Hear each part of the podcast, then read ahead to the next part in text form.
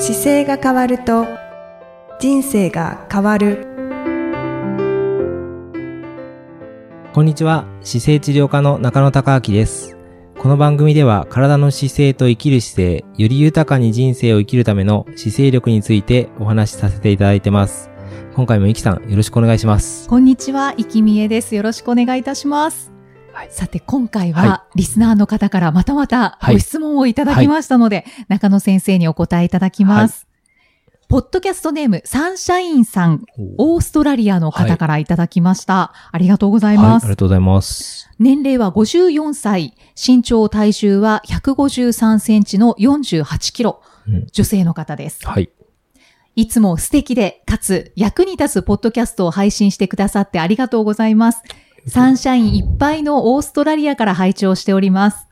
お二人の心のこもった会話を聞きながら毎日癒されています。ありがとうございます。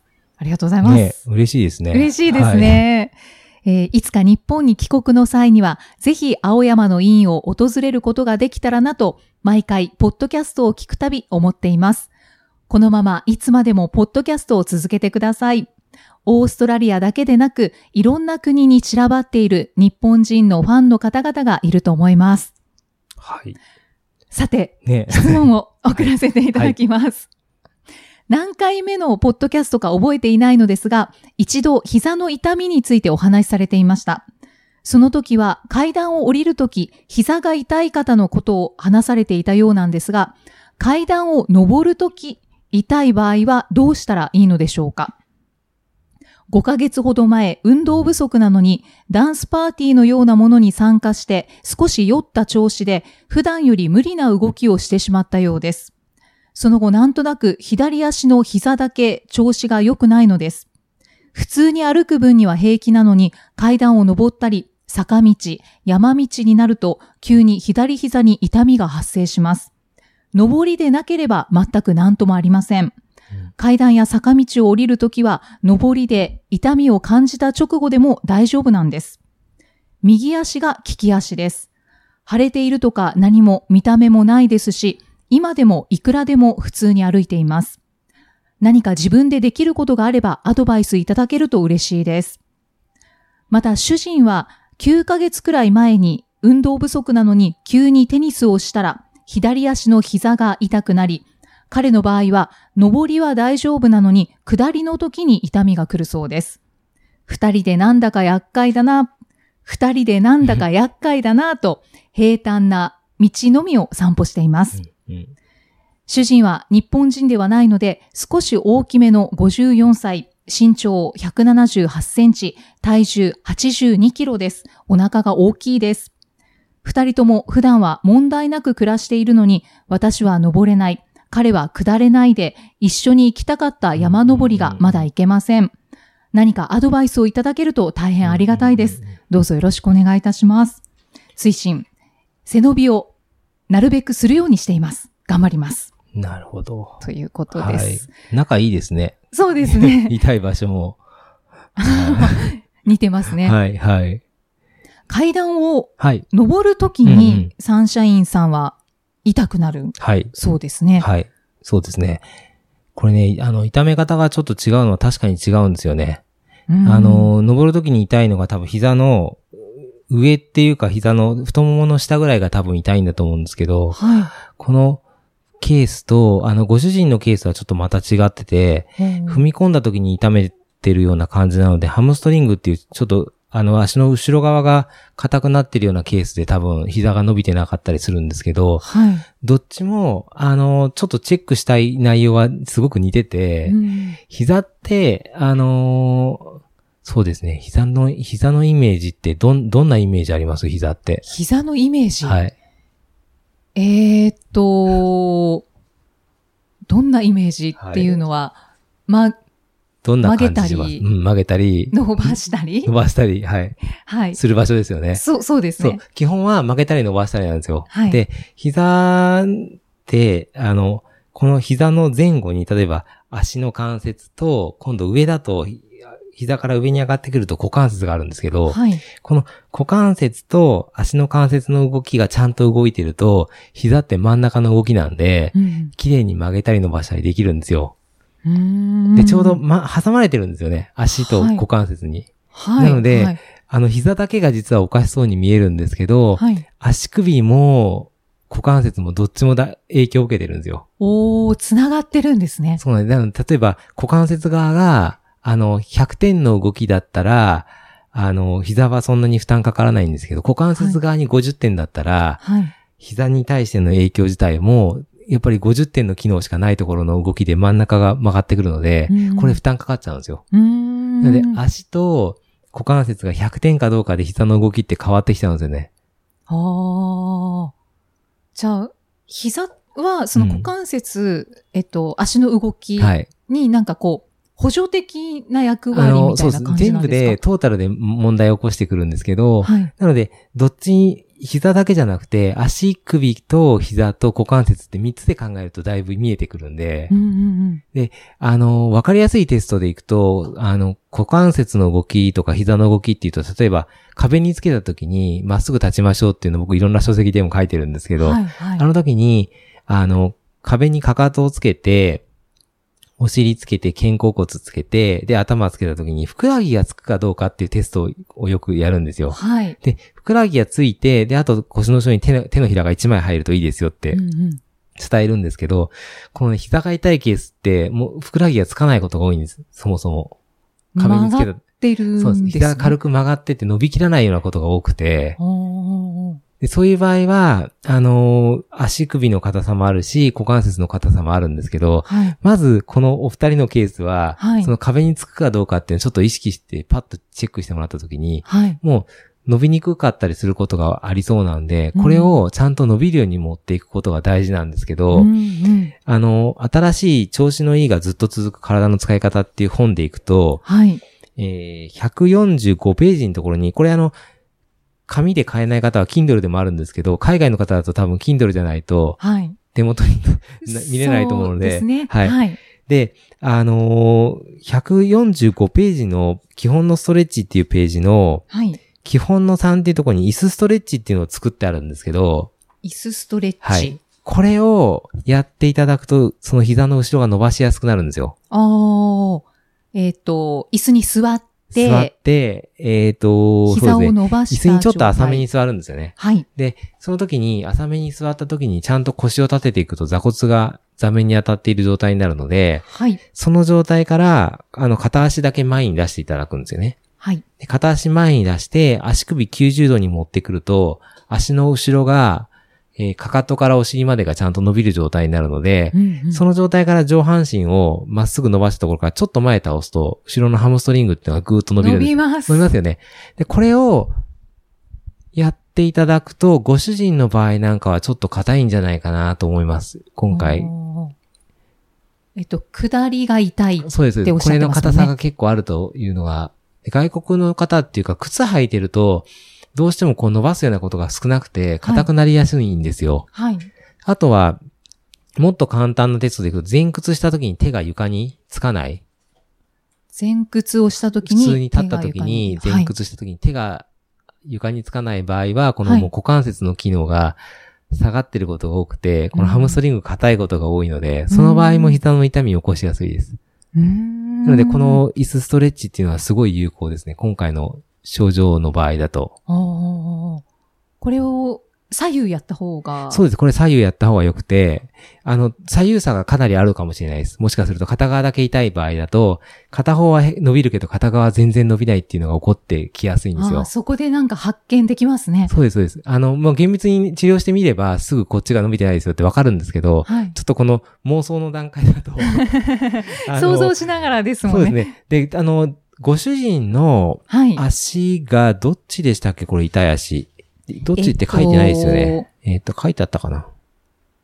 えーっと、えっと、左足。左が奥様ですよね。で、あ、そっか、ご主人も左だ。そうですね。そうすると左の膝の方が伸びてないことが多いんですよね。はい。なので、左足を先にやった時と右足やった時で差を比べると、左の方が伸びにくくなってると思うので、それをまず先に重点的に伸ばしていただくと、随分伸ばしやすくなってきます、動作としては。なるほど。それがなんかすぐできる方法ですね。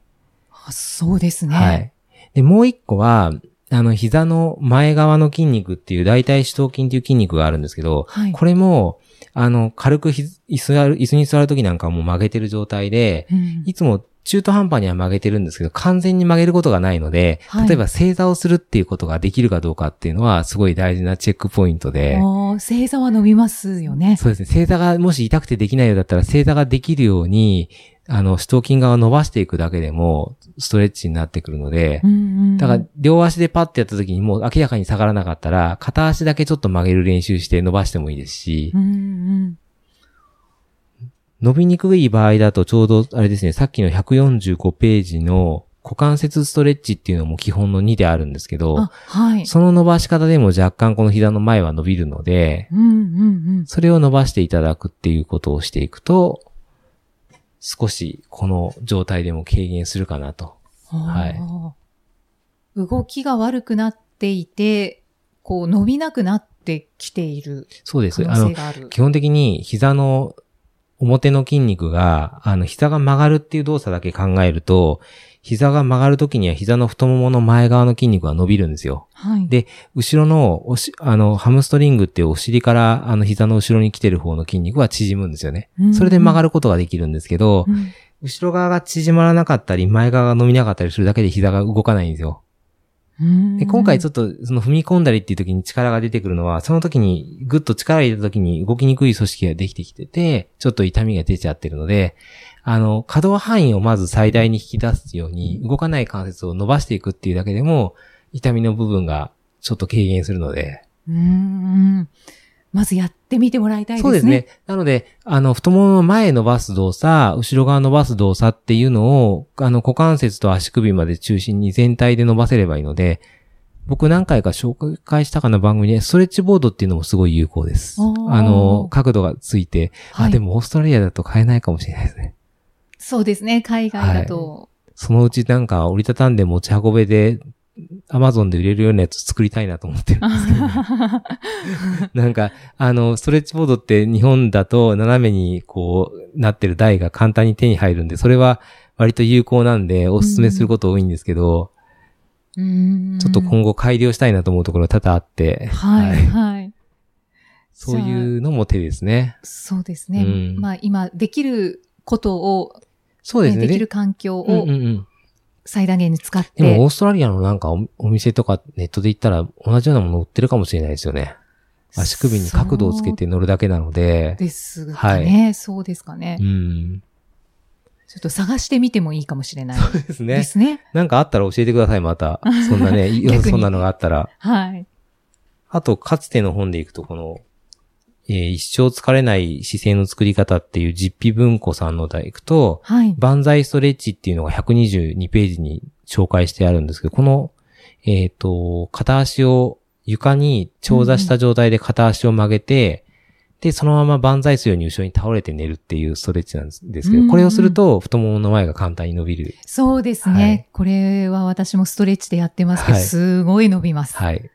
でちょっと膝が痛い方の側はちょっと丁寧にやってみてもらえれば、はい。このやり方もあるので、この今お伝えしたものをまず先にやっていただくと、少し、あの、緩い登りだと平気だとか、下りだと平気だっていうのがちょっと変わってくると思うんですよね。うんうん。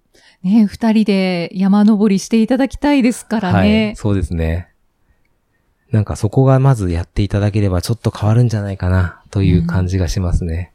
これは回数とかありますか？回数は、あのー僕お伝えするとき大体深呼吸2回ぐらいしましょうって言うんですけど、まあ、左右2回ずつぐらいをゆっくり丁寧にやっていただいて、もしできるようだったらまだ続けてもいいですけど、うんうん何十回も無理してやろうっていうよりは、まめに、あの、柔軟性を取っていきたい動きなんで、ちょっとじゅ時間がある時にややって伸ばしていって、はい。で、前屈がちゃんと手がに床がつくところまでは持っていってほしいですね。うんうん。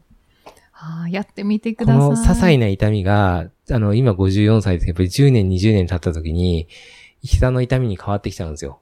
平地を歩く時の痛みが出てきちゃうので、ああ、それは辛いですね。そうすると、その後杖つくようになってきちゃったりする。厄介なんですよ。だからはい今の時にちゃんと、えっと、根本的な原因を直すために使い方をちょっと変えて、柔軟性がなかったら柔軟性を今のうちに、あの、増やすような生活習慣を入れていくことがすごい大事ですね。うんうんうんただヨガとかやっても伸びるかもしれないです。少し。ヨガやったりとかする中で、あ、消えてきたっていうのがあるかもしれないので、うんうん今弱点だなと思ってることを今のうちに手を入れちゃった方がいいので、うんうんうんぜひこの機会に、あの、新しい生活習慣をちょっと入れていただくと、はい。はい。そうですね。はい。お二人は、運動不足って、ねね書かれてますからね。ね、あのまあ、そうですね、運動不足って書いてあるから体は硬いのかもしれないですけど、うんうんちょっと妄想っていうかイメージしかないですけど、僕の。そうですねはい。なんか、体のイメージしながら、なんか、お日様がき気持ちよさそうだなと思って今、オーストラリアの。サンシャインでそうそうね、すごいなんかそっ私もちがす、ごい印象がね、なんかさんさんとこう太陽の光が差し込んでいるそうですね。のをこう思い浮かびまそうしたね。ですよね。なんかちょっと新しい体の柔軟性を取り入れるっていう動きを、ちょっといい機会なので一回やっていただいて、で、なんとなく苦手だったことを克服していくっていうことが今のご年齢ですごく大事だなと思いますね。うんはい。はい。ということで、はいご質問にお答えいただきました。はいサンシャインさんありがとうございます。ありがとうございました。じゃあまた今回、あの、今回楽しく膝の話でしたけど、また次回も。はい。でもどんどんあれですね、変わってきて皆さん良くなっていくから、はい嬉しいですよね。そうですね。はい。なんかご報告メールも、そうです、そうです。世界中のね、なんか、日本語聞ける方が聞いていただいて、はいいつかこれが、英語になったりするんですかね。かもしれないそうですすね。るとね、だいぶ自動翻訳でもいいですけどね、いろんな方が聞いていただけるとなんか新しいヒントになるのかなと思って、ちょっとなるべくじゃあ、やめないように頑張って続けていきたいと思います。はい。はい。またじゃあ次回もイキさんとお送りしていきたいと思います。次回もよろしくお願いしますよ。ろしくお願いいたします。ありがとうございましたありがとうございました。この番組では姿勢や体についてのご質問そしてご感想をお待ちしておりますご質問とともに年齢体重身長性別をご記入の上中野生態東京青山のホームページにありますお問い合わせフォームからお送りください体を見直す時間は人生を見直す時間である姿勢治療科の中野孝明でした。